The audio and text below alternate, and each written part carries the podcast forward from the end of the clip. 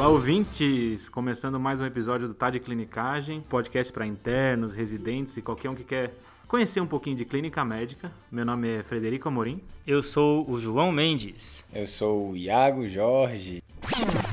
E uma novidade que a gente traz com muito prazer aqui nesse episódio é que o TDC vai fazer um curso. Top! Aí, garoto!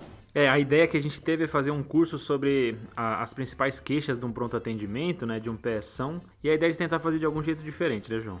Exato, Fred. Vai ser um modelo mais dinâmico, baseado em síndromes, um curso que vai te entregar abordagens para as principais queixas do pronto-socorro. Boa, fica ligado aí que mais pra frente a gente vai anunciar a data de lançamento, etc. E um convidado especial hoje, né, pessoal? É, rapaz, a gente fazia tempo que a gente queria chamar, né? Mas tinha que ser um desafio à altura, né, Fred? Exatamente. Convidado especialíssimo, né? O professor aqui, Paulo Lins, nosso chefe durante a residência, chefe do pronto-socorro de clínica médica da Escola Paulista de Medicina. Bem-vindo, Paulo. Obrigado, pessoal. Boa noite. Um prazer estar aqui com vocês. Falou só da parte da escola, né? Não falou que ele tá na HC também, né? Eu sou clubista, É, cara. eu também. Paulo, fala um um pouquinho pro pessoal o que, que você faz, se apresenta aí. Eu sou Paulo, Paulo Lins, sou nefrologista de formação, fiz clínica médica e nefro na escola. Depois da clínica médica e da nefro, assumi o pronto-socorro da Escola Paulista. Hoje, desde então, já tem seis anos, eu sou diarista do pronto-socorro, cuido dos residentes e dos internos. Iago, Fred, João, Pedro, todos Rafa passaram comigo de R1, de R2, sofreram um pouquinho lá comigo, Aprendemos muito. aprenderam. É, tinha uma época que eu ia de pós-plantão assistir a visita, né? Iago aparecia lá de pós-plantão no R1 dele. E além disso, sou médico coordenador da UTI da Nefrologia e Cirurgia Vascular, do HC, da Faculdade de Medicina da USP, e médico do grupo de injúria renal aguda, também da USP. E além disso, faço plantão no Hospital da Vila Santa Catarina, da Sociedade Israelita Albert Einstein. Eu vim hoje para aprender, viu, pessoal? Aqui a gente vai só escutar o Paulo falar. Exato. Vai ser bacana, muito aprendizado pra gente hoje. Vai sim. Paulo aí, nosso grande professor da residência. E ele falou que é nefro, mas é um grande clínico, né? Exato. Ele, a gente é clubista, puxa pra clínica médica aqui. Não, e aquele pronto-socorro só vem loucura, né? É, então, assim, seis anos lá, meu Deus. Finalizou a medicina. Bora lá então, pessoal? Bora. Bora. Vai. Então, pessoal, só para relembrar como é que é a estrutura do episódio, então a gente tem um caso clínico que eu vou passar para os três. Nenhum deles sabe o resultado final, eles só sabem que é uma anemia com lesão renal, que nem vocês vendo o título do episódio. Então, como é que vai, vai funcionar? Eu vou falar na amnésia e exame físico inicialmente, aí eles vão discutir, depois eu vou falar os exames laboratoriais, eles também vão discutir, e depois tem umas surpresinhas aí para vocês. Tá? São três blocos de informação, então, né, Fred? São três blocos e uma surpresinha no meio. Tá bom. E a gente incentiva vocês que parem durante a- o caso, para vocês também pensarem o que vocês falariam se estivessem aqui em cada momento de informação que o Fred dividir aqui com a gente. Sempre lembrando que a ideia do- dos episódios de caso clínico é a jornada até o diagnóstico, que também é importante, mas é muito mais formar um esquema para quando você encontrar um paciente com um quadro clínico semelhante, você já sabe mais ou menos o que fazer. Perfeito. Então vamos lá, pessoal. É uma paciente do sexo feminino, 54 anos, que começou há mais ou menos duas semanas com um quadro de cefaleia e dor lombar. Esse quadro foi progressivo e há uma semana ela apresentou um quadro de febre. Ela falou 38, 39. Há três dias ela piorou com um quadro de dispneia, que foi dos médios aos pequenos esforços, e há dois dias um quadro de diarreia, 10 episódios diários sem sangue ou muco. Essa paciente de antecedentes ela tem um transplante renal em 2017 por causa de um rim policístico. Ela usa atualmente tacrolimus, everolimus e prednisona. A creatinina basal dela é de 1 e além disso ela usa um Bactrim profilático. E aí uma, uma dúvida que o Iago estava tendo aqui, estamos em 2020, meio do ano de 2020. Covid. Não tem como. Vamos lá. De exame físico, ela estava com uma pressão de 140 por 80, com uma frequência cardíaca levemente aumentada de 105, uma frequência respiratória aumentada de 36, saturando 93%. O tempo de enchimento capilar dela era igual a 3 segundos. Ela estava em regular estado geral, levemente desidratada. E de alteração do exame físico, ela tinha na ausculta pulmonar estertores crepitantes em terço médio à direita. O abdômen dela era sem alteração, ela não tinha edema. Não tinha mais nenhuma alteração do exame físico. E aí, pessoal? Eita, Fredão. Muita informação aí, é um caso bem rico, né?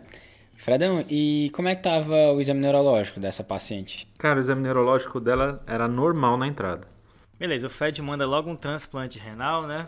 Mas ainda bem que a gente tem a ajuda aqui dos universitários com o Paulo. Fazendo a representação do problema, né? A gente tem uma paciente de 54 anos com um transplante renal há 3 anos, em, em uso de um esquema imunossupressor para esse transplante, que vem com um quadro de duas semanas, iniciado por cefaleia lombar e, a priori, uma febre mais recente, e que evolui nos últimos 3 dias com dispneia e diarreia, o que chama a atenção no exame físico é uma frequência respiratória bastante aumentada, de 36, que se correlaciona com alteração na ausculta pulmonar, que são esses estertores, né?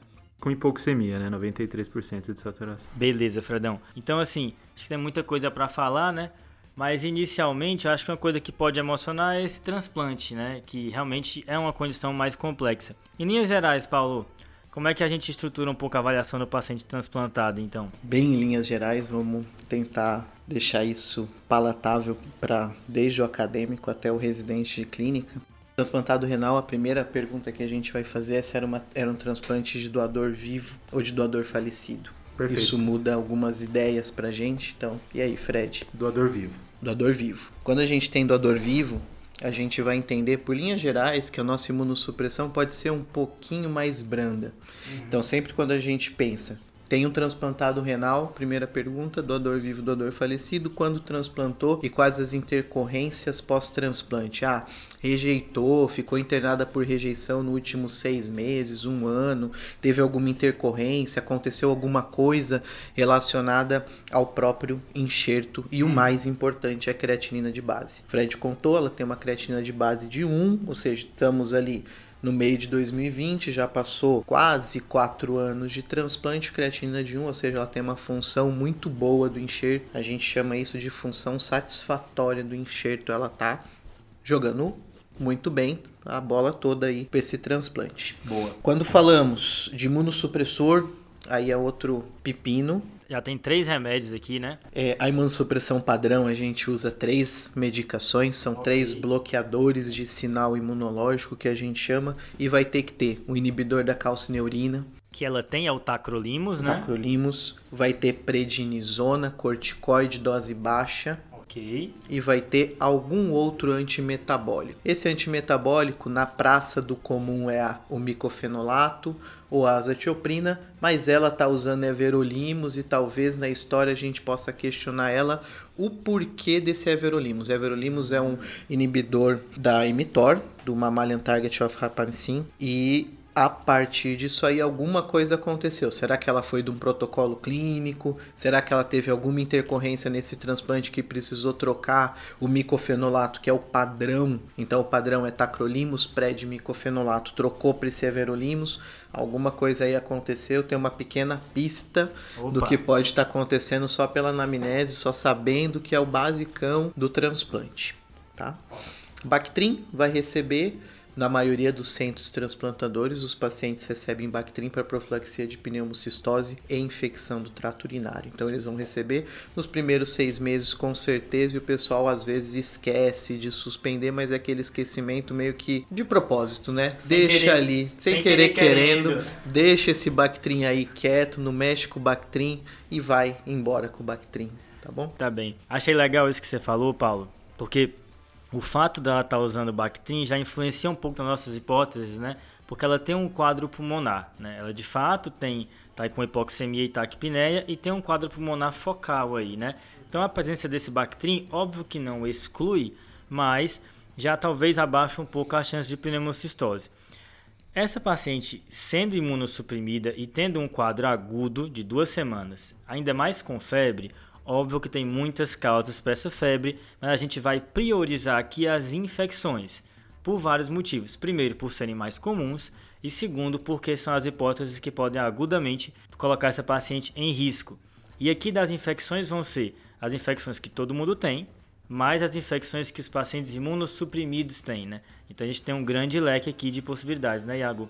É isso mesmo, né? Acho que assim, não tem como discutir um caso no ano de 2020 e não pensar em Covid, né? Acho que essa paciente tem que entrar já no Ela já deve ter entrado no fluxo, né? Assim, né? Para o setor Covid deve ficar em isolamento, que é uma das possibilidades. Além de uma pneumonia bacteriana. Pensando em, em já em termos etiológicos, né, o paciente transplantado renal, uma das grandes possibilidades que você não pode deixar de pensar a infecção pelo CMV, né? Assim, essa paciente ela tem um quadro multissistêmico, né? Tem que ficar atento. E outro detalhe, né, esses pacientes transplantados renais, é em relação assim a uma essa dor lombar. Será que é uma dor na topografia assim correspondente ao enxerto? Será que lembrando que o paciente é transplantado, será que o local é, é ali mesmo, né? Como é que funciona, Paulo? Qual é o local que fica o rim transplantado? Então, é, o cirurgião urológico, o cirurgião do transplante, de uma maneira para facilitar depois a intercorrência desse transplante, para facilitar questão de biópsia, para ser uma cirurgia mais rápida, para ser uma cirurgia mais prática, uhum. ele vai implantar esse rim na fossa ilíaca. Tá. Fossa ilíaca direita ou fossa ilíaca esquerda. Então, o mais comum é aquela dor embaixo ventre, aquela dor hipogástrica meio mal definida, porque, primeiro, esse rim, esse rim vai ficar extraperitoneal, ele vai ser anastomosado nos vasos ilíacos, tanto a veia quanto a artéria ilíaca, e o ureter vai lá na bexiga que é extraperitoneal, então ele fica todo extraperitoneal, vai ser aquela dor mais referida, uma dor bem inespecífica, é mais difícil uma dor lombar ser justificada por um, alguma coisa no transplante, no enxerto, mas pode acontecer, pode, a gente não sabe muito bem, a gente nem viu imagem desse rim, né? E o Fred não contou no exame físico se ele palpou ou não rim, que esse rim transplante, ele é palpável na fossa ilíaca direita e faz parte do exame físico do paciente transplantado, você dá uma palpadinha ali ali e ver como que tá o rim na fossilic. E aí, Fred, tava lá ou não tava? Cutucou, hein, Fred? Já tomei o primeiro combo. Não. Rapaz, eu vou dizer, eu ia ficar era com medo de ficar palpando. Vai que sangra, vai que quebra alguma coisa nesse rim lá. Vai não tem quebra. perigo, não. Tem Bom. que palpar, tem que... Normal. E Bom, aí, Fred? Só passando para vocês, a palpação do abdômen era normal, inclusive do enxerto. Não tinha dor na palpação do enxerto. Beleza. E aí tem uma coisa que vale a pena mencionar, né? Que alguns órgãos são acessáveis pelo exame físico. Você consegue inferir que uma coisa não está indo muito bem. Por exemplo, o pulmão desse paciente aqui. A gente já consegue inferir que tem algo acontecendo com o pulmão dele. Agora, o rim é um órgão que é difícil acessar, né, sem exame laboratorial. Quem nunca se surpreendeu pediu uma creatina despretensiosa e veio ali no 5, né? Várias vezes. Várias vezes. Então, é um exame que a gente até brinca, né? Que um copo d'água e uma creatina a gente não nega a ninguém na clínica médica porque é um órgão que é muitas vezes afetado em várias condições e que é difícil inferir.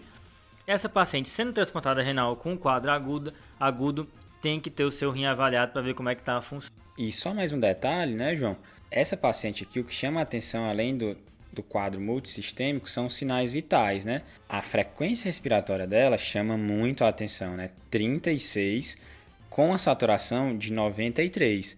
Então, assim, essa paciente, claramente, não, você não, não consegue conduzir ela no consultório, por exemplo, é uma paciente que tem que estar num ambiente fechado, assim, na sala de emergência com monitorização, né? Já de cara a gente consegue visualizar isso. Além de tudo, é uma paciente também imunossuprimida, com febre. Só por, só por isso ela já tinha que ser priorizada. E além disso, é uma paciente que está insuficiência respiratória franca, né? Só puxando a sardinha, né? A gente pode falar da equipe multiprofissional nessa hora, né? É papel da enfermagem no pronto-socorro fazer a triagem desse paciente. Não dá para um paciente transplantado com frequência de 36 saturando 93, com tempo de enchimento capilar meia boca de uns 3 segundos, meio doído, ficar numa ficha, ser classificado para atendimento de ficha. Então, já faz parte a ah, quem está fazendo a triagem, o responsável pela triagem, que pode ser tanto médico quanto enfermeiro, quanto profissional da enfermagem, colocar esse paciente numa linha de atendimento rápida. Massa, Paulo, acho que isso é bem interessante esse comentário porque é meio que um jogo de previsão, né? Qual é o tanto de atenção que esse paciente vai precisar ter aqui no pronto-socorro? E o nosso quantidade de atenção ele é finito, né? No pronto-socorro a gente tem que saber para quem eu vou dedicar mais. E aqui é um paciente que de fato vai precisar. Mas pessoal, a gente vai ter que pedir alguns exames, né? Vamos começar então? Eu vou furar a fila logo aqui para falar os mais fáceis, deixo vocês com os mais difíceis. Acho que o pulmão desse paciente tem que ser avaliado, né? De fato, ele precisa no mínimo de uma gasometria para ver como é que tá e de uma imagem do tórax imunossuprimido com, a gente sabe que montam uma resposta inflamatória menor do que outros pacientes e às vezes a radiografia não é suficiente.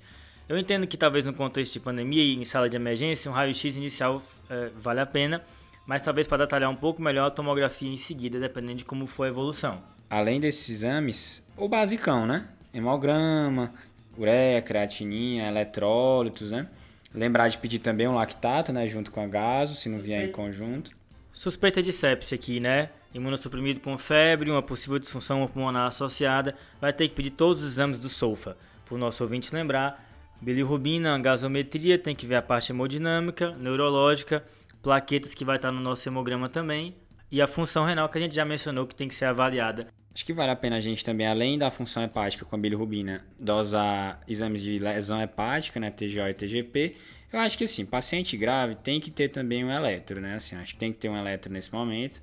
E aí, assim, na hora de pedir esses exames, você já tem, já tem algumas clinicagens, né? Como o paciente é transplantado, ele faz uso de algumas medicações é, que a gente dosa o nível sérico, né, Paulo?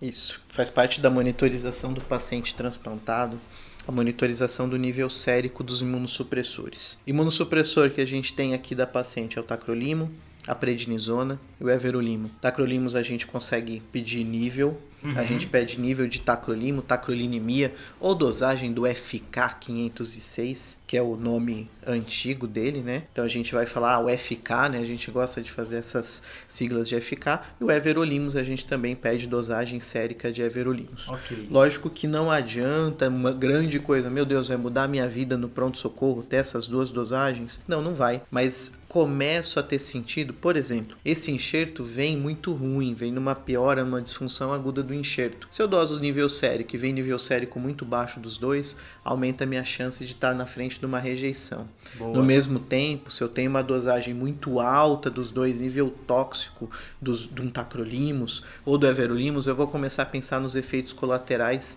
e nas intoxicações por essas medicações. Então, o nível sérico não ajuda muita coisa no, no pronto-socorro socorro, esse paciente está grave, esse paciente está crítico, não é o nível sérico que vai mudar a minha vida nesse começo, mas lembrar de pedir em algum momento o nível sérico para fazer a monitorização terapêutica das imunossupressões. Massa, Paulo. Isso acrescentaria algum outro exame aí nessa primeira leva? Além dos que a gente já conversou aí, uhum. urina 1. Tá. Junto com a urina 1, a gente. Clubismo do NEF pedindo urina 1, hein? Sempre, né? a gente acaba. vai acrescentar junto da urina um urocultura. Se ela escarra, se ela tem uma possibilidade de escarrar a cultura do escarro, vai pedir uma investigação etiológica dessa sepse, a gente já começa a manejar essa paciente ali no pronto-socorro também. Vai entrar o pacote, né? Vai entrar o pacote da sepse, vai entrar com antibiótico, vai hidratar, lembrar que paciente renal hidrata dos mesmos jeitos, os 30 ml por quilo de solução cristalóide, o que vai mudar é a velocidade e a sua monitorização, mas intensiva se ela tá ficando com o gesto ou não. Antibiótico, por ser transplantada, aquela coisa da anamnese de perguntar se internou, se não internou é importante. Se não internou dos últimos 3, 6 meses, é antibiótico para infecção comunitária. Tá pensando que é pneumonia, vai pensar numa cefalosporina de terceira geração com macrolídeo, pensando em foco urinário, vai pensar numa cefalosporina de terceira geração e estamos bem contentes com isso. Excelente, Paulo. Eu queria dar dois pontos que você falou, só para enfatizar mesmo, que é esse medo de expandir o paciente que tem alguma doença renal. A questão é o nível de, de atenção e de monitorização, mas a expansão a priori, se couber, você vai fazer. E com relação a ao espectro de cobertura dos antibióticos, que se esse paciente de fato não tiver internação recente e, e nem uso recente de antibiótico, pode ser uma escolha da, comuni da comunidade a priori até novas informações surgirem. Acho que assim, o PCR para Covid a gente já pediu na entrada, né? Acho a priori. Nem precisa. E eu fiquei com uma dúvida, Paulo, em relação assim, esse paciente usa Bactrim. Será que a gente não precisaria ampliar o espectro? Como é que, como é que funciona? Essa dúvida é bem interessante, Thiago, mas nenhuma das cortes microbiológicas mostram que paciente exposto a bactrim apresenta mais bactéria multiresistente. Então, literatura confirma e deixa bem seguro a conduta de dar o antibiótico mesmo como com infecção comunitária. Ok. Bacana. Então a gente vai cobrir o foco pulmonar E vamos para os primeiros exames, né, Fred? Bom, pessoal, o que aconteceu com essa paciente? Ela realmente foi para a sala de emergência, foi feito o protocolo sepsis que nem vocês falaram, Tá. foi iniciado ceftriaxona e azitromicina porque ela não tinha nenhum histórico de internação ou de uso de antibiótico recente. Ok. E foram coletados exames iniciais e feita expansão volêmica. Ela teve uma boa melhora dos sintomas 3 a 4 horas após o início das medidas. E aí já chegaram a primeira leva de exames para vocês. O sorão ressuscitou. Isso. Opa! Então vamos lá, pessoal. Vamos aos exames iniciais. Manda bala. Ela no hemograma, ela tinha um HB de 10.5, com leuco de 7100. E nesse 7100 tinha uma linfopenia, 447 de linfócito. Ela tinha uma plaqueta de 120 mil. E aí de restantes, ela tinha uma creatina de 2.06, uma ureia de 56, um sódio de 126, então um sódio baixo, um potássio de 4.4 e um PCR de 152. Função hepática não foi pedido inicialmente e a gaso dela mostrava um pH de 7.41 com um PO2 de 76, um bicarbonato de 17 e uma PCO2 de 27.9. Essa gaso foi coletada ela em área, com ela em área ambiente e a saturação da gás era semelhante à saturação da paciente no momento. Lactato? O lactato dela estava 17. Só lembrando que esse 17 é miligrama por decilitro não é milimol. Beleza. Que aí o valor de referência para sepsia é 14. Fechou. É, além disso, ela fez uma urina 1 e a única alteração de- da urina 1 era uma proteinúria de 0,75. Mais nada. Sem hematúria, sem leucocitúria. Não, não tinha nenhuma. Mais nada. Mais nada. Olha o cara. pH urinário? Lá vem o nefro.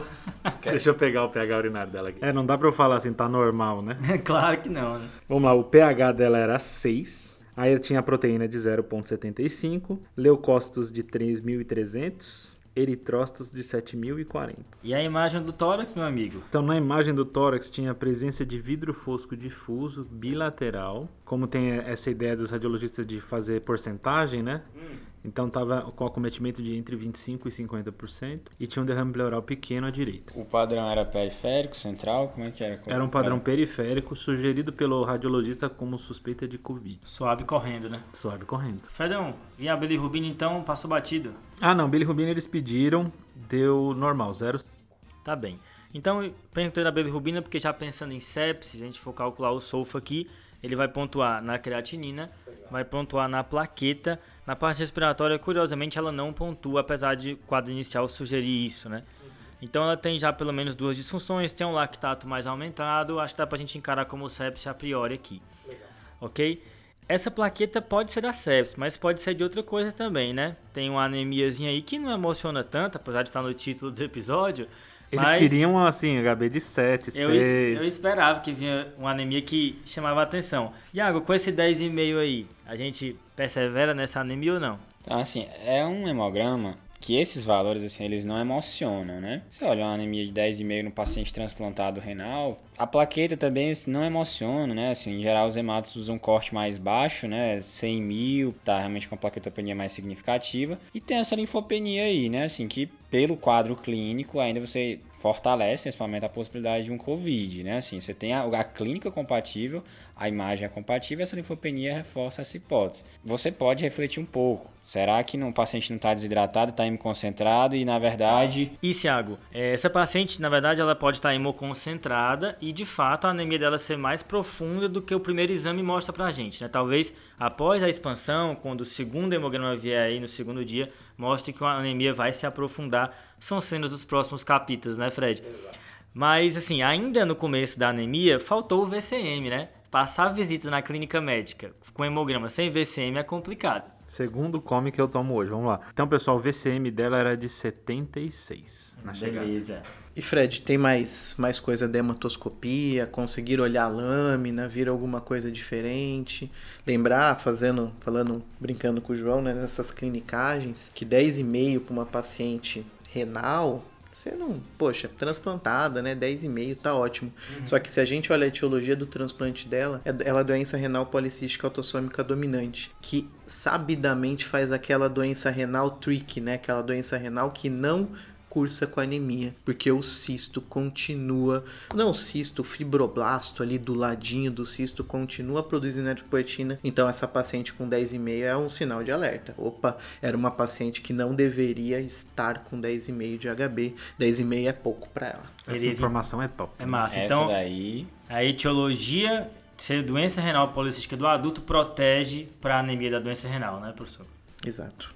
Então, da, da hematoscopia que vocês pediram, tinha uma discreta microcitose, tinha poiquilocitose, e tinha uma discreta anisocitose e plaquetopenia confirmada. Só recapitulando assim, quando a gente está diante de uma anemia, as três principais coisas que a gente tem que olhar, primeiro, VCM, o que ajuda muito é quando vem microcítico ou quando vem macrocítico, que você tem menos causas, né? Quando vem normocítico, aí você tem uma enorme possibilidade. Claro que isso não é uma coisa absoluta, níveis muito próximos dos, dos limites de corte, né? 80 de VCM até 96 é o limite de, vamos dizer assim, na anemia normocítica. Além do VCM, você tem que olhar a hematoscopia, é, porque ela pode lhe dar o diagnóstico, né? Se vem hemácias falciformes, se vem esquizóstomo, se vem blasto, né? Eu tava esperando o esquizóstomo aqui, tá?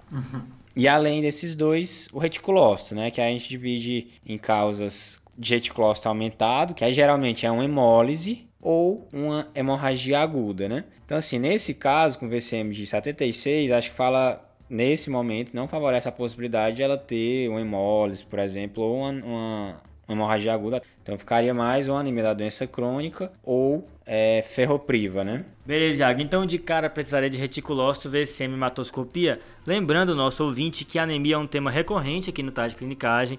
Teve um caso lá no episódio número 12, no longínquo ano de 2019, que faz aí mais de uma década, né? Em que a gente já começa falando um pouco da abordagem cinética e morfológica da anemia, um caso apresentado pelo Pedro. Agora tem essa create, né, que de fato temos uma lesão renal aguda e uma gasometria. E aí, Paulo, o que, que você tem para acrescentar para a gente? Então, olhando do ponto de vista do transplante, né? Hum. Quando a gente olha creatininas alteradas no transplante, a gente não é validado falar cadigo, falar essas classificações que a gente conhece, a gente fala só disfunção aguda do enxerto, creatinina subiu do basal do paciente, a gente chama de disfunção aguda do enxerto. E em cima, então, ela paciente, a nossa paciente está cursando com uma disfunção aguda do enxerto. As principais etiologias, de longe, de longe, de longe mais comuns, hum. são relacionadas à hipovolemia, estar desidratada. Esse rim é um rim que não tem inervação, então ele não tem funções autonômicas presentes. A regulação dessa filtração glomerular é muito ruim, então desidratou um pouquinho, vomitou duas, teve dois episódios de diarreia, a creatinina sobe, as creatinina dispara. Então subiu e subiu muito pouco por enquanto. Okay. Além disso, além da desidratação dos quadros hipovolêmicos, lembrar que esse ureter do transplante, esse ureter do enxerto, ele vai ser anastomosado na bexiga, ele não tem uma válvula de refluxo competente, tem até umas anastomoses que o pessoal da urologia tenta fazer para diminuir refluxo vésico-ureteral, mas vai ter muito itu então, infecção do trato urinário pela nefrite do enxerto é também uma causa que a gente tem que levantar, tem que levantar a bola, por isso que lá atrás a gente falou da urina 1 e da urocultura. Depois disso, depois que eu excluí hipovolemia, que eu excluí hipovolemia com muita força, aí que eu vou pensar naquelas coisas, pô, pode ser rejeição? Pode, mas é uma paciente de doador vivo, então é muito mais difícil a gente estar tá um quadro de rejeição aqui. Pode ser recidiva da doença de base? Para ela é impossível, porque ela é doença renal policística policística autossômica dominante. Só se ela, por um azar, transplantou um rim policístico sem saber. Mas aí isso aí é muita sacanagem. Vamos pensar que o Fred não fez isso com a gente. Eu espero que ele não tenha feito isso. Do ponto de vista gasométrico, não emociona muito, né? É. Eu achava que ia ter uma mega acidose metabólica, uhum. que eu uhum. ia pular aqui o cloro, que eu ia cobrar o cloro do Fred, falar que cloro é a rainha dos eletrólitos, mas não. A gente tem uma alcalose respiratória crônica, tranquila, compensada, pH de 7,41, né? pH acima de 7,4, com uma PCO2 de 27,9, arredonda para 28. Se a gente faz as, os cálculos, vai dar que esse bicarbonato aí casa com uma alcalose respiratória crônica bem tranquila, lactato de 17, 17 mg por decilitro, que para transformar em milimol é só dividir isso aí por 9, então vai dar ao redor de 1 e pouquinho, quase 2 milimol. É um lactato na casinha do quem sabe alto, mas ainda estamos tranquilos. Lembrar que para disfunção orgânica mesmo é acima de 2 milimol, acima de 4, ou seja, um lactato de 36 para a gente pensar alguma coisa assustadora. Uhum. Só chama atenção mesmo o PCR ali de 152, mas nada muito exuberante aí, né? Lembrando, né, que temos um episódio de acidose metabólica, né, com a Joane. Estreia de Joane Alves. É, episódio 53, né? Quem ainda não escutou, escuta lá que esse episódio tá muito bom. Eu acho que essa alcalose respiratória dá para atribuir ao quadro pulmonar que ela tem, né, Paulo? Com certeza. E tem uma hiponatremia aí, mas que te emociona? É aquela hiponatremia que a gente hidrata, a gente ressuscita o paciente, põe o antibiótico. Lembra que ela tem história de diarreia ali no meio. Então, calma. 126 não vai mudar muita coisa. Ressuscita paciente, depois reavalia esse sódio com calma. Não precisa se emocionar em cima desse sódio ainda não. Exato, acho que esse não é o nosso sintoma guia no momento, né? Do laboratório, o que chamou mais a atenção foi de fato a lesão renal. Acho que isso brilhou mais. E apesar de estar no título do episódio, anemia, essa HB de 10,5, Iago, será que é sintoma guia pra gente? Acho que assim, pensando no, no, no emergencista, né, o médico lá da, da, da, da sala de emergência, acho que nada nesses exames assim foi muito surpreendente. Ele deve ter, como esse caso aí, exceto pelo antecedente de transplante renal, ele deve ter outros 20 pacientes mais ou menos com o mesmo quadro, né? Acho que assim, a anemia de 10,5 não emociona. E essa creatinine 2 também, assim, acho que mesmo no contexto, como o Paulo comentou, do transplante, talvez seja um pré-renal, né? Acho que assim, até agora, nada emocionou muito. Passando um pouco para tomo, né? Agora no contexto de pandemia, de fato, a gente está mergulhado no Covid. Mas a gente não pode também sofrer de ancoragem diagnóstica, né? Que todo quadro respiratório vai ser Covid, ponto, ainda mais com vidro fosco. Muita coisa pode fazer vidro fosco.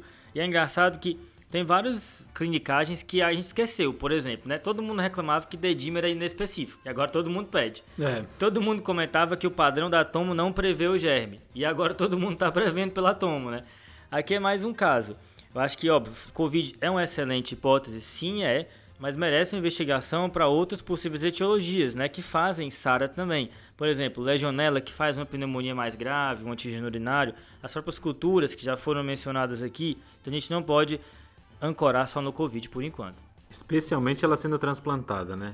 Inclusive, João, se a gente falar, você falou de legionela, né? A gente puxa a legionela e olha lá o sódio. Opa. Aí junta os dois, né? Ah, um vidro fosco, lembrar que vidro- a apresentação da legionelose pode ser vidro fosco também, pode ser pneumônico, pode ser lobar. Sim. E característica muito marcante é essa hiponatremia, meio que a legionelose faz um CIAD, faz uma síndrome de antidiurese inapropriada, que é uma coisa bem legal pra gente pensar. Podia ter um TGO e TGP também aqui, né, que pode vir alterado. E uma coisa assim que me chamou a atenção, que o Fred falou ali meio baixo, não sei se todo mundo ouviu, é que tinha derrame pleural, né? Assim, você não costuma ver derrame pleural em tomografia de Covid. Isso é uma coisa que de certa forma chama a atenção. Ah, paciente é transplantada renal, talvez ela já tivesse esse, esse derrame pleural? Talvez sim, mas não é o que a gente costuma ver na, nas tomografias dos pacientes com Covid. E era funcionável, Fredão, esse derrame? Não, pela avaliação da radiologia não era funcional. Beleza. De toda forma, assim, é uma paciente é, imunossupressa com quadro respiratório. É, além de Covid, eu acho que cabe nesse contexto um painel viral né, dos principais vírus respiratórios, se estiver disponível no serviço, acho que vale a pena. Eu acho que é importante mencionar só, o painel viral é uma pesquisa de vários vírus, né? Nem todo mundo tem contato com esse exame. Que num paciente sem muitas comorbidades, que vem com vidro fosco, não é uma coisa estritamente necessária. Agora, óbvio, paciente que é transplantada, normalmente ela é cuidada num serviço que tem toda uma estrutura por trás, tem muitas etiologias possíveis e o painel viral aqui de fato ajudaria a dar algum direcionamento nas possíveis etiologias dela. Boa, pessoal. Então, vamos para a evolução do caso, né? Hum, O PCR para Covid veio positivo. olha ele. Então, fez o diagnóstico de Covid mesmo. E essa paciente foi transferida para a enfermaria porque ela teve uma melhora na sala de emergência e acabaram transferindo ela para a enfermaria. As culturas vieram negativas e ela começou a ter uma melhora do quadro respiratório e dos sintomas dela. Durante a internação, ela acabou tendo uma piora do HB. Então, o, o HB, que era 10,5, foi para 7 Opa! em 5 dias. Agora começou o episódio. E a create dela foi para 4.2. De eh, investigação naquele momento, tinha sido feito o reticulócito, que veio de 30.700. Foi feito um DHL, que veio de 662. A bilirrubina continuou normal. Tinha sido feito outras pesquisas como B12, que veio aumentada a 1900. Ácido fólico, que veio normal. E ferritina, que veio 460. com índice de saturação de transferrina de 28. E o VCM, Fredão, com esse HB de 7? O VCM foi para 60. Transfundido em algum momento? Não. O restante demograma, ela manteve a linfopenia, então agora estava 320 e teve uma piora da plaquetopenia. Quanto? A plaqueta foi para 62 mil. Agora essa plaqueta emociona. Esses são os exames que a gente tinha disponível naquele momento. Foi feita uma dosagem de tacrolinemia, Hum. que deu 2.3. Você tem hematoscopia, Fred, agora? Aí alguns outros exames para vocês. Vocês queriam hematoscopia no primeiro, eu dou no segundo também. Hum. Tinha moderada poiquilocitose, tinha discreta presença de ovalócitos, tinha uma discreta anisocitose e uma plaquetopenia confirmada. Disfunção hepática, todos os exames normais. CPK levemente aumentada, 390. Tocada. É, Fred. Agora você puxou a cortina, né? Apareceu o episódio de verdade. A anemia de fato se acentuou e a lesão renal aguda também. E isso ela melhora do quadro aparentemente inicial que a trouxe ao hospital, né? Existe aqui uma ideia, né? A gente vê duas coisas que chamam a atenção. Será que eu vou explicar isso com duas coisas diferentes? Tem uma causa para anemia e uma causa para lesão renal, ou uma causa única explica tudo? Em geral, a gente tende a pesar mais para uma causa única que explica tudo, né? A, expli- a explicação mais simples é a melhor.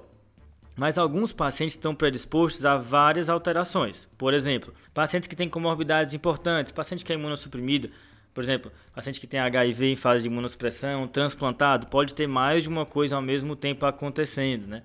Pacientes idosos também podem ter várias doenças ao mesmo tempo. Aqui é uma brincadeira, né? O transplante dela talvez predisponha ela a mais de um problema por vez.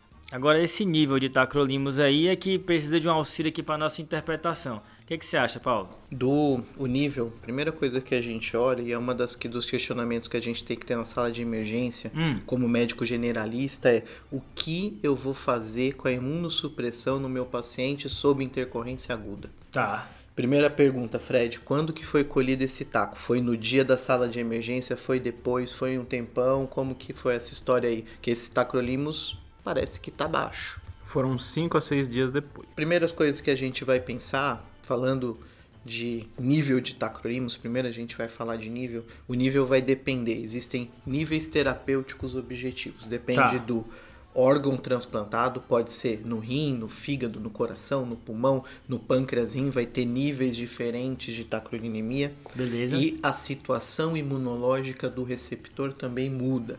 Então, eu posso ter um transplante que meu objetivo terapêutico de tacrolimus é ao redor de 10 a 12. Tem lugar que fica de 8 a 10, 8 a 12, tem lugar de 6 a 10. Depende. Se eu tiver um everolimus associado, a gente gosta de uma clinicagem, de uma nefroclinicagem com transplante junto, que é a soma dos dois tem que dar mais ou menos 10. A gente fica com um pouquinho mais de taco, Tacrolimus vai ficar ali perto do 6, um pouquinho menos de Everolimus, ali perto do 4. 6 mais 4 dá 10, a gente marca o gol de imunossupressão efetiva. Uma o que chama mistura. atenção é que a paciente chega com uma tacrolinemia mais baixa depois de um tempo. Será que ela parou de tomar ou ela tomou alguma medicação que induz a metabolização do tacrolimus? Uma interação medicamentosa, você tá falando? Pode ser. Boa, chefe. E essa já é uma dica para quem tá ouvindo. Sempre que o paciente tomar medicações que você não tem familiaridade, ou qualquer medicação que goste de interagir, né? Por exemplo, esquemas imunossupressores, esquema de tratamento para tuberculose, HIV, a própria varfarina, anticonvulsivantes, vale a pena checar a interação medicamentosa quando você prescrever novos remédios. Tem várias plataformas, você tem que escolher uma e usar, tem plataformas de graça, inclusive. Eu dei uma checada aqui e já achei que o tacrolimus interage com a azitromicina. A azitromicina pode aumentar o nível sérico. Como o tacrolimus está baixo, eu suspeito que alguém tenha suspendido esse tacrolimus aí na entrada, o paciente parou de tomar, né? Então, quando a gente tem paciente gravemente doente, vamos pensar assim, séptico, paciente que chega na emergência, a gente vai ter que conversar com a equipe do transplante para decidir o que vai ser feito com a imunossupressão. Uhum. No Covid, Covid transplante teve vários protocolos, saíram vários consensos em cima. Suspende um, suspende outro, tira tudo, deixa só pred. Tô na dúvida, tô inseguro, não consegui falar com o transplantador e o meu paciente tá grave, ou Boa. seja, ele tá séptico, com disfunção orgânica ou em choque séptico, ou é um Covid com acometimento pulmonar importante.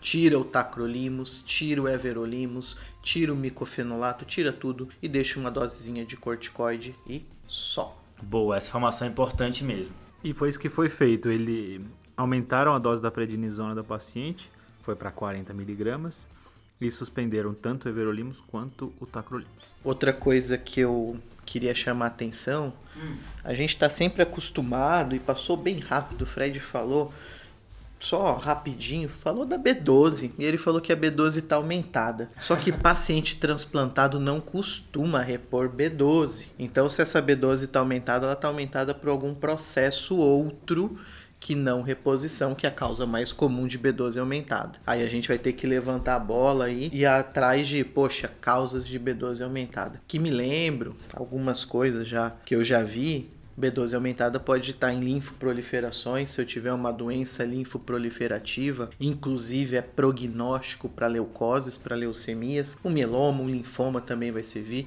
neoplasias sólidas também aumenta B12, hepatocarcinoma pode aumentar B12, então, Fred, complementando essa B12, pensando em linfoproliferações, já que a gente tem um paciente com anemia, a gente ainda não esmiuçou essa anemia com carinho, uhum. mas já surge a ideia, poxa, será que não está acontecendo alguma coisa do ponto de vista de linfoproliferação? Será que não vale a pena uma eletroforese de proteína, uma imunofixação sérica urinária, uma dosagem de GA e GMGG para checar nível também de imunidade moral desse transplantado? Então, chefe, não foi feito na ocasião nem eletroforese de proteína, nem a dosagem de imunoglobulinas. Então o pessoal não pensou isso na área. Infelizmente. a gente vai para outro canto. Beleza, mas pensando em causas que justificam anemia e disfunção renal ao mesmo tempo, já do que vocês falaram aí da, da imunofixação e eletroforese, mieloma é uma causa, né? Então, por nosso ouvinte, sempre que ele vê essa duplinha, anemia e disfunção renal, tem que lembrar de mieloma, especialmente no paciente acima de 40 e 50 anos. Legal. Outra etiologia importante de lembrar é, de, é lupus, né? Disfunção renal e anemia associada tem que lembrar de lupus. É outra etiologia que pode justificar os dois ao mesmo tempo. Terceira etiologia que eu queria lembrar aqui são as anemias microangiopáticas, né? especialmente quando elas fazem as microangiopatias trombóticas. Esse nome estranho é para que tipo de doença? É a púrpura trombocitopênica trombótica, a PTT, a síndrome hemolítica urêmica, a CHU, mas o nosso paciente não tem esquizócitos, o que enfraquece essa possibilidade. Quarta coisa que vale a pena falar é quando o paciente tem uma anemia hemolítica e aqui não precisa ser microangiopatia trombótica e tem lesão renal por pigmento. Às vezes o próprio pigmento pode ir lá no rim fazer uma lesão renal. Então você tem uma anemia hemolítica de outra causa e uma lesão renal por pigmentúria, tá bom? Outra etiologia que tem que lembrar. Já pensando em outras causas que justificam os dois, exemplo, às vezes o paciente faz abuso de anti-inflamatório, o anti-inflamatório faz toxicidade renal e ele tem uma úlcera gástrica que justifica uma anemia, também são possibilidades aí pra gente. Mas o que está incomodando, acho que todo mundo aqui da mesa, é esse VCM, né? Do nada o VCM cai, acho que todo, todo mundo esperava que o VCM ia subir e o Fed quebrou as nossas pernas, né? Naquele momento, né, que era um HB de 10, um VCM de 76, ainda não tinha um reticulócito, né? Tá, paciente na sala de emergência tinha acabado de chegar, não tinha emocionado. Agora, você me dá um HB de 7, o VCM de 63, né, agora, com um reticulócito normal, mas que eu, eu acredito que ele esteja, vamos dizer assim, inapropriadamente normal, tendo em vista que a anemia está muito importante. Não é todo dia que a gente vê um VCM de 63, por isso que é importante você olhar o VCM, né? Esse VCM, ele orienta muito, ele, ele, estreita muito as possibilidades diagnósticas, que é uma anemia microcítica, né? VCM é o tamanho da hemácia, a hemácia está pequena. A causa mais comum é a anemia ferropriva, sangramento crônico, muito comum em mulheres jovens. Essa hipótese de ferropriva, né, Iago, fica um pouco mais fraca, que a gente tem uma ferritina alta, e eu sei que tem um contexto de inflamação que vai aumentar, mas também tem um índice de saturação que não favorece tanto, né? Então, é, é, não sei se a gente vai mais para outras causas que tem VCM baixo. Exatamente, João. Inicialmente esse VCM estava 76. Você não conseguia bater o martelo que era microcítica, porque estava muito perto da, da normocítica. E a normocítica tem uma infinidade de causas, né? Quando esse VCM cai para 62, para começar que é estranho, né? Então, assim, no mínimo você vai ter que repetir e ver direitinho. No espaço de quanto tempo, Fredão, caiu esse VCM aí? Uns 5, 6 dias, talvez um pouco mais. Ver se não foi alguma droga que, que, que você fez que causou isso. Acho que, assim, a grosso modo eu vi aqui não encontrei. É estranho, cai tanto VCM, assim. Eu até iria gostar de ver hemogramas anteriores dela, ver quanto é que era tanto a HB quanto o VCM. Então, Iago, a gente fez esse, essa avaliação retrospectiva, o HB dela era normal, 12,5, 13 às vezes, com VCM normal também, 82. No contexto de anemia microcítica, as principais causas são essas. Você tem a anemia ferropriva, que ficou um pouco afastado nesse caso. A segunda, acho que disparada em segundo lugar, são as talassemias, que em geral são hemoglobinopatias hereditárias, né? A pessoa já nasce com as, as talassemias e ela costuma ter um VCM baixo ao longo da vida dela, que não parece ser o caso. E um RDW mais para baixo, né? Que não combina com o dela, porque na talassemia todas as hemácias seriam pequenas e não teria variação de tamanho. Aqui um RDW alto fala um pouco contra, né, Iago? E aí você tem outras causas, né, de anemia microcítica. A própria anemia da doença crônica pode causar, uma das principais também entra a anemia sideroblástica no contexto de algum, alguma droga. Essas que ela está usando, a princípio, não, não parecem ser causa, né? Ou alguma toxina, chumbo, intoxicação por chumbo, álcool. Outra possibilidade também de anemia microcítica é a deficiência de cobre, ou também a intoxicação por zinco. Uma que me chamou mais a atenção, no contexto que essa paciente é transplantada renal, usa diversos medicamentos, é a síndrome mielodisplásica com a talassemia adquirida. Eu achei isso meio bizarro. Mas vindo do Fred, a gente não pode deixar passar nada. Então, assim, eu pensaria nessas possibilidades, pediria uma eletroforese de hemoglobina nesse momento e investigaria assim, alguma doença na família, se ela não tem algum passado de alguém com alguma doença hematológica, investigaria alguma deficiência de cobre Nesse momento, eu também acho que seria interessante chamar a interconsulta da hemato, porque eu acho que vale a pena um mielograma dessa, dessa paciente.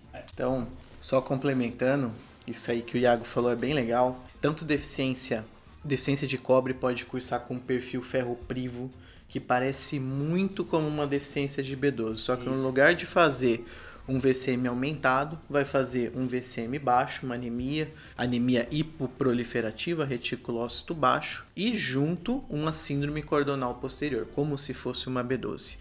Mas vamos falar um pouquinho que ela não é só anêmica, né? Ela tá fechando ali, ela tá fechando uma bicito com uma linfopenia importante, quase indo para uma pancito. Então uma das coisas que, que a gente tem que perguntar é, e o baço dela? Teve um ultrassom de abdômen, teve uma propedêutica abdominal, porque se a gente fala, ó, a HB tá caindo, a plaqueta tá caindo e o baço tá crescendo, a gente vai pensar em algumas coisas. Poxa, o baço não é nada, o baço não aparece nada, aí sim a gente vai pensar no inventário medular, vamos pro mielograma. E quando a gente fala de transplantado, além de falar só mielograma, olhar a célula, vale a pena a gente olhar a célula e culturar e procurar vírus e pedir PCR e pedir cultura e pedir pesquisa de micobactéria e avançar nossa triagem de infecto contagiosas, de oportunistas do transplante nessa mielocultura. E aí, Fred, tem alguma coisa do baço? Incluindo aí o parvovírus, né, que também pode fazer reconhecidamente alterações hematológicas, mais comumente a aplasia pura de células eritroides que pode fazer uma anemia com reticulócito baixo. Né? Então o baço não era palpável, não tinha o traube não era ocupado e ela tinha um, um ultrassom que foi feito de rins e vias e acabou vendo que o baço era do tamanho normal. E mais um motivo para ir nessa medula é a plaqueta, né? plaqueta caindo sugere disfunção medular também. Acho que a medula vai entregar respostas para a gente. Parece que o ouro está lá. Mas sobre a lesão renal também tem coisa para a gente mencionar, né, professor? Com certeza. Só puxando mais um pouquinho da plaqueta, coisas muito comuns que a gente deixa escapar de plaquetopenia que se desenvolve no paciente internado. É a plaquetopenia induzida por heparina, então a heparina vai sair, o Clexane não pode mais nesse paciente, uma enoxaparina é contraindicada pela disfunção do enxerto, clearance, se a gente for calcular por qualquer uma das fórmulas vai dar um clearance muito baixo, uhum. é melhor suspender. E na investigação etiológica da disfunção aguda do enxerto, agora agora a gente começa a apresentar mais dúvidas, né? O que, que será que está acontecendo? A gente tem um ultrassom, a gente tem uma imagem desse enxerto. Em algum momento a urina 1, Fred, alterou, apareceu uma proteinúria, uma hematúria, apareceu um sedimento ativo, para a gente pensar, olha, talvez é um vírus, um CMV que a gente falou lá atrás, um CMV que pegou pulmão, que agora está melhorando, pega a rim, aparece o sedimento urinário ativo, pega medula, pega um monte de coisa. Então, pensar num CMV invasivo, CMV doença tecidual, faz parte nesse processo. E além de pensar do óbvio, ela está sem a imunossupressão, existe chance dela estar rejeitando na nossa cara. Então, a gente vai pensar primeiro um ultrassom do rim desse enxerto e depois a gente olha outras coisas. Falando bem de longe, só para não esquecer, ela tinha uma doença renal policística autossômica dominante. Vale a pena ver como que tá esses cistos. Hum. Será que não infectou um cisto? Será que não aconteceu alguma coisa com esse cisto? Será que esse cisto não tá sangrando? Será que não tá acontecendo alguma coisa ali? Essa cefaleia se sumiu, aquela cefaleia que a gente esqueceu ela no churrasco, né? Uhum. Será que ela voltou, apareceu? Será que não vale a pena pedir uma investigação de imagem para essa paciente, pensando no aneurisma, que é comum nos pacientes com doença policística, e também pensar no coração. Se a gente tem acometimento renal, vale a pena dar uma olhada com carinho no nosso coração para ver se não tem um componente congestivo, uma cardiorrenal, algo do tipo. Então, só resumindo pro Fred pedir bastante coisa, mas o que eu queria ver com carinho, se ela tem eco, se a cefaleia continuou ou se isso realmente foi esquecido, se foi uma queixa frustra, a pesquisa do CMV que a gente pediu lá atrás, se saiu alguma coisa e imagem do trato urinário e se alterou na urina.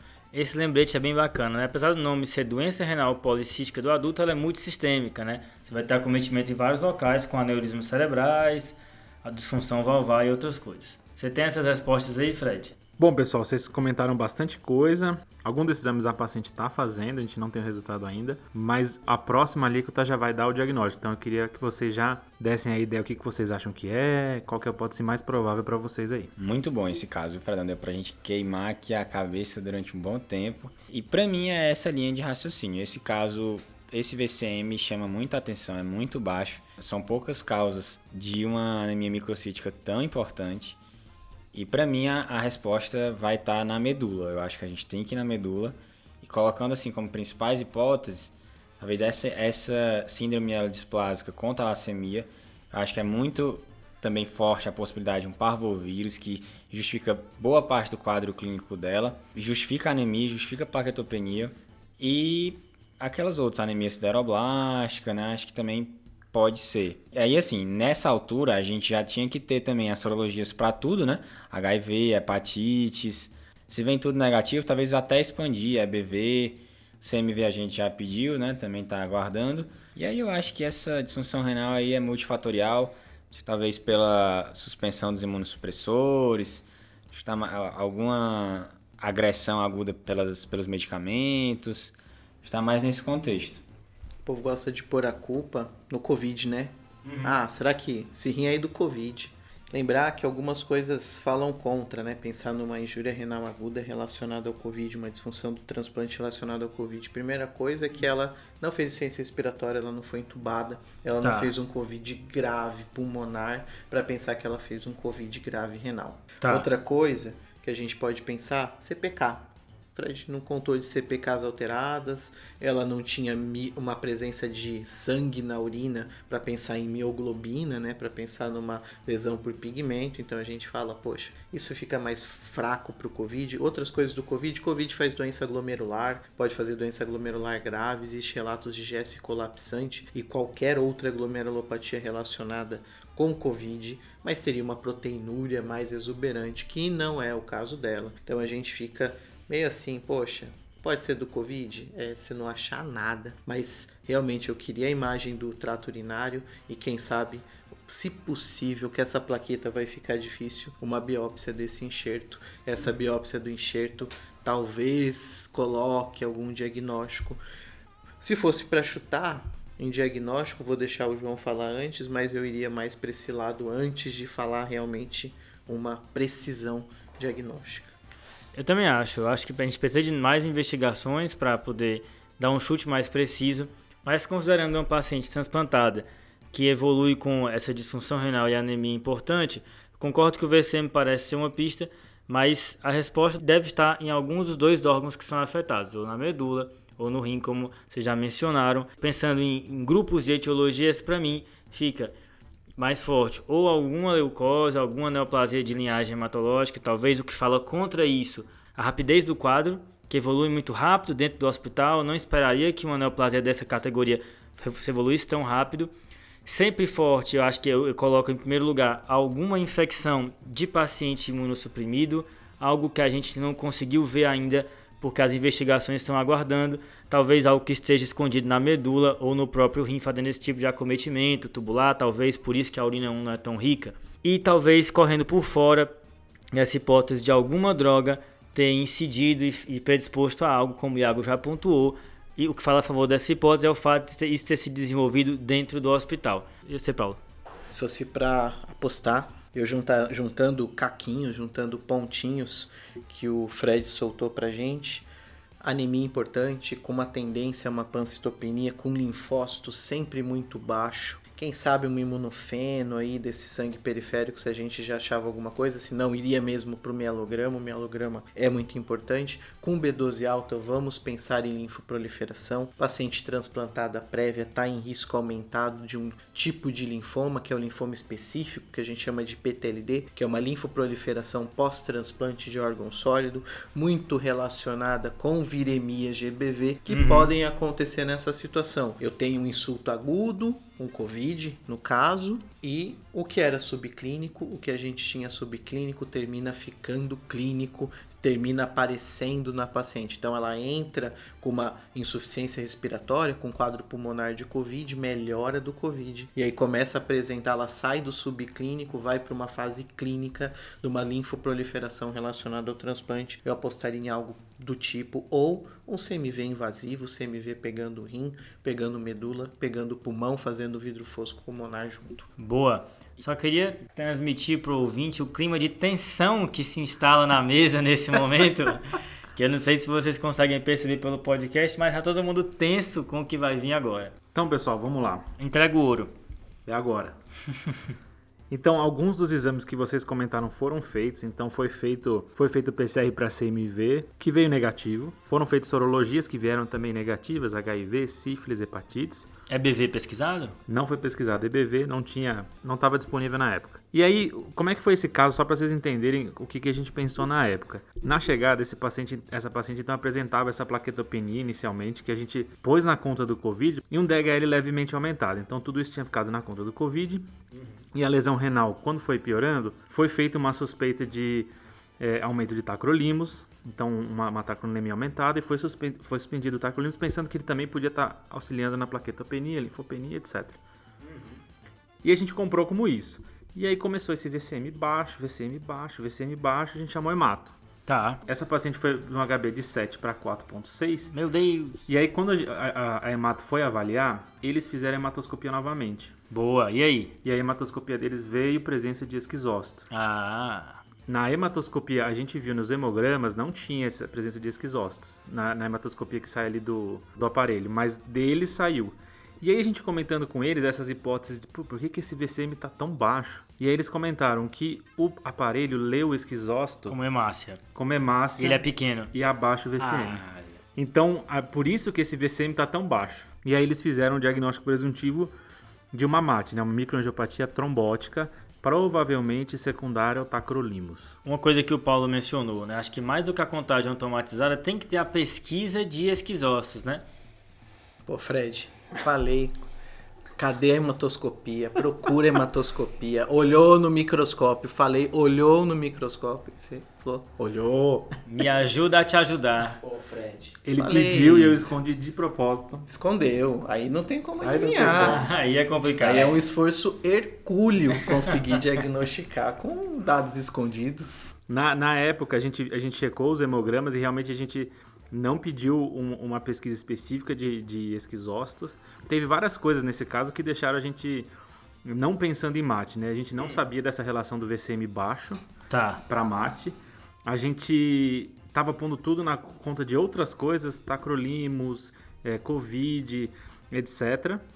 E esse DHL também a gente comprou como se fosse do Covid. Então, assim, a gente passou na nossa cabeça isso.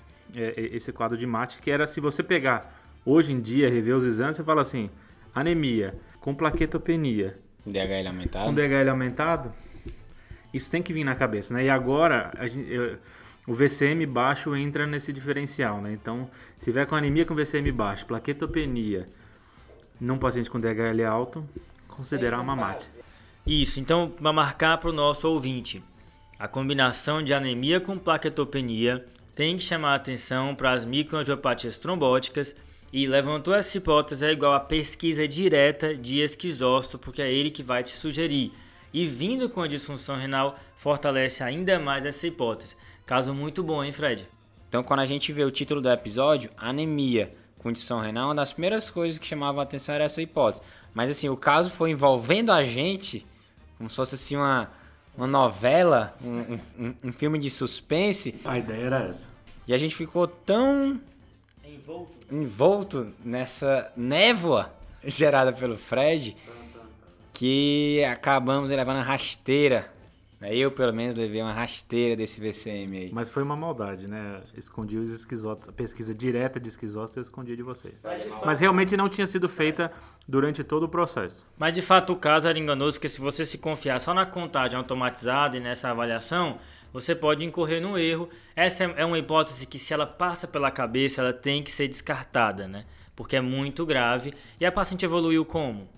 Então essa paciente teve essa piora do HB, ela acabou sendo transferida para UTI e acabou fazendo plasmaférese, né? Então é, a suspeita ficou como uma, uma mate secundária tacrolimus mesmo, e ela chegou a ficar um mês na UTI fazendo plasmaférese a cada alguns dias com dificuldade de voltar ao HB e a plaqueta. Mas depois ela teve alta e ficou bem.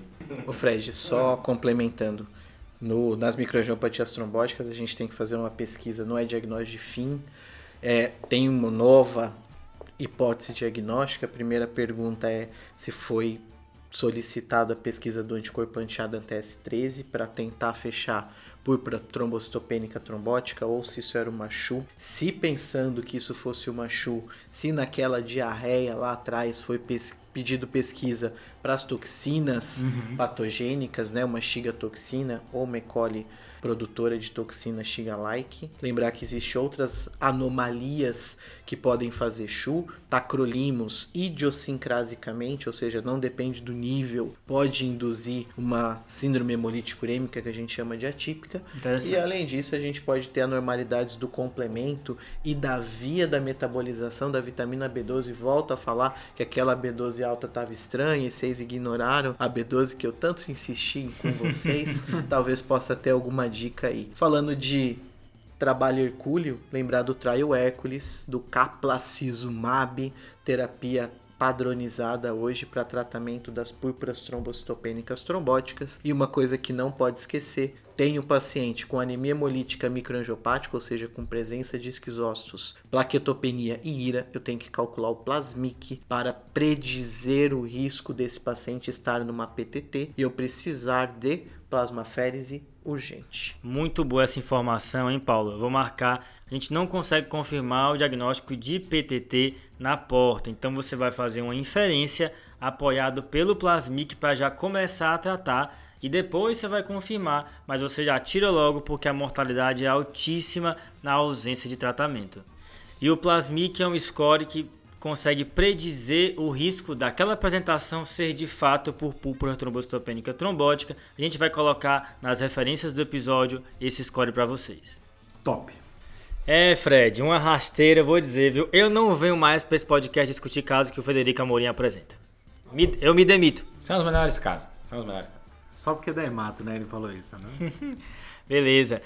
E tem salve, professor, hoje? Vou mandar um salve para os meus grandes guerreiros que estão sofrendo no pronto-socorro da clínica médica da escola, meu grupo de R1, André Ferneda, Gabriel Góes, Letícia, Paula e Leonardo da Infecto, e os R2, Guilherme, Mariana Jack, Isabela e Pedro Gregório. Vocês estão lutando firmemente, bravamente aí, apesar do Covid, mas estamos firmes e fortes nisso aí. Fredão, e o desafio da semana passada, o episódio do jogo da imitação? Então, João, a resposta do desafio da semana passada era a doença de Fabry. Olha só, hein? É um paciente com AVC, é um paciente jovem que fez um AVC, tinha uma, uma cardiomiopatia hipertrófica concêntrica e tinha um sobrinho dele que já tinha o diagnóstico de doença de Fabry. Beleza, Fredão. Doença de... Esse episódio tá clínica médica Cê forte, viu, viu? Metendo doença de Fabry agora aqui. Brincadeira. E como é tradição aqui no podcast, o convidado faz o desafio. E aí, Paulo, o que, que vai ser dessa vez? Então, preparei um caso desafiador, já que o Iago disse que a anemia é mais importante que o rim, a gente vai tentar juntar os dois. Olha e só. na verdade a gente não vai falar bem de anemia. Então, você é o médico da unidade de saúde, você está atendendo uma senhora dos seus 50 até os 59 anos. Ela começou o acompanhamento lá em 2011 com você. Ela era hipertensa, diabética, tinha uma creatinina ao redor de 1,5, que vai dar um clearance aí adequado para ela, um DRC estadio bom ainda, não tem um estadio tão avançado. Em 2012 ela fraturou o quadril, ela teve uma queda, fraturou o quadril, creatinina subiu, ela fez uma disfunção renal transitória, bateu 1,9 de creatinina e depois voltou para 1,5. Então em 2013 ela tinha 1,5, em 2014, 1,6. Em 2018, subiu um pouquinho, subiu para 2,4. Agora, você tentou dar uma investigada, não conseguiu achar direito. Passou um tempo, passou a pandemia, ela ficou um tempão e ela volta agora para você. 3,1 de creatinina. Urina 1 não conta muita coisa. Ureia ao redor de 100. Potássio, sódio eletrólitos, cálcio, ácido úrico, tudo normal, não tinha nada alterado, só que te chamou a atenção um negócio estranho. Você foi revisar os ecos dela e você percebeu que o controle diabético estava bom, o controle da pressão estava bom, só que o eco foi desenvolvendo uma disfunção, uma disfunção diastólica, que agora já está na casa do moderado. E além disso, você notou que o hemograma, ela foi progredindo a disfunção renal, só que em vez de aparecer anemia, apareceu uma bendita de uma poliglobulia. A mulher começou com um hematócrito cada vez maior, já está beirando o hematócrito de 55, HB sempre alto, com VCM normal. Reticulócito tende sempre na casa do superior. E agora, Iago, cadê o seu pai? Estudar. Rapaz, queria agradecer de coração a presença do Paulo Lins aqui. Era, uma, era um convidado que a gente queria há muito tempo no nosso podcast. De fato, tinha que ter um caso à altura. Acho que foi um prazer discutir esse caso com você, relembrando a residência. Ele pediu várias vezes a pesquisa de esquizócito e eu fiquei só escondendo aqui para falar no final. Maldade, maldade, né? E Fred, só queria dar uma última informação desse podcast que Pois de. nessa semana vai completar 500 mil reproduções do podcast. A sua voz já foi ouvida meio milhão de vezes, Fred. Nossa, péssimo, péssimo. Ainda bem que eu faço parte dessa iniciativa que leva a sua voz para os quatro cantos do mundo. É muito ridículo. Barry White, né? Exato, você é o Barry White brasileiro. E, e a gente, e a gente desacreditou no começo, né? Eu fui É, é. contra, né? Sempre, sempre. É, eu nunca vi o Fred ser a favor de nada. Ele, é, ele é a favor de ser contra. E a gente fez uma aposta na época que se o João ganhasse, ele ia poder colher uma gaso minha. Você lembra Exato, eu lembro. O Fred disse que não ia durar, sei lá, cinco episódios. Já colheu não? Ainda não. Tô guardando a 40 por 12 pra colher. Valeu demais pela presença aqui, hein, Paulo? Deu. Falou, falou. Valeu, falou. valeu, falou, falou, falou, valeu. falou. Esse podcast tem como objetivo educação médica. Não utilize como recomendação. Para isso, procure o seu médico.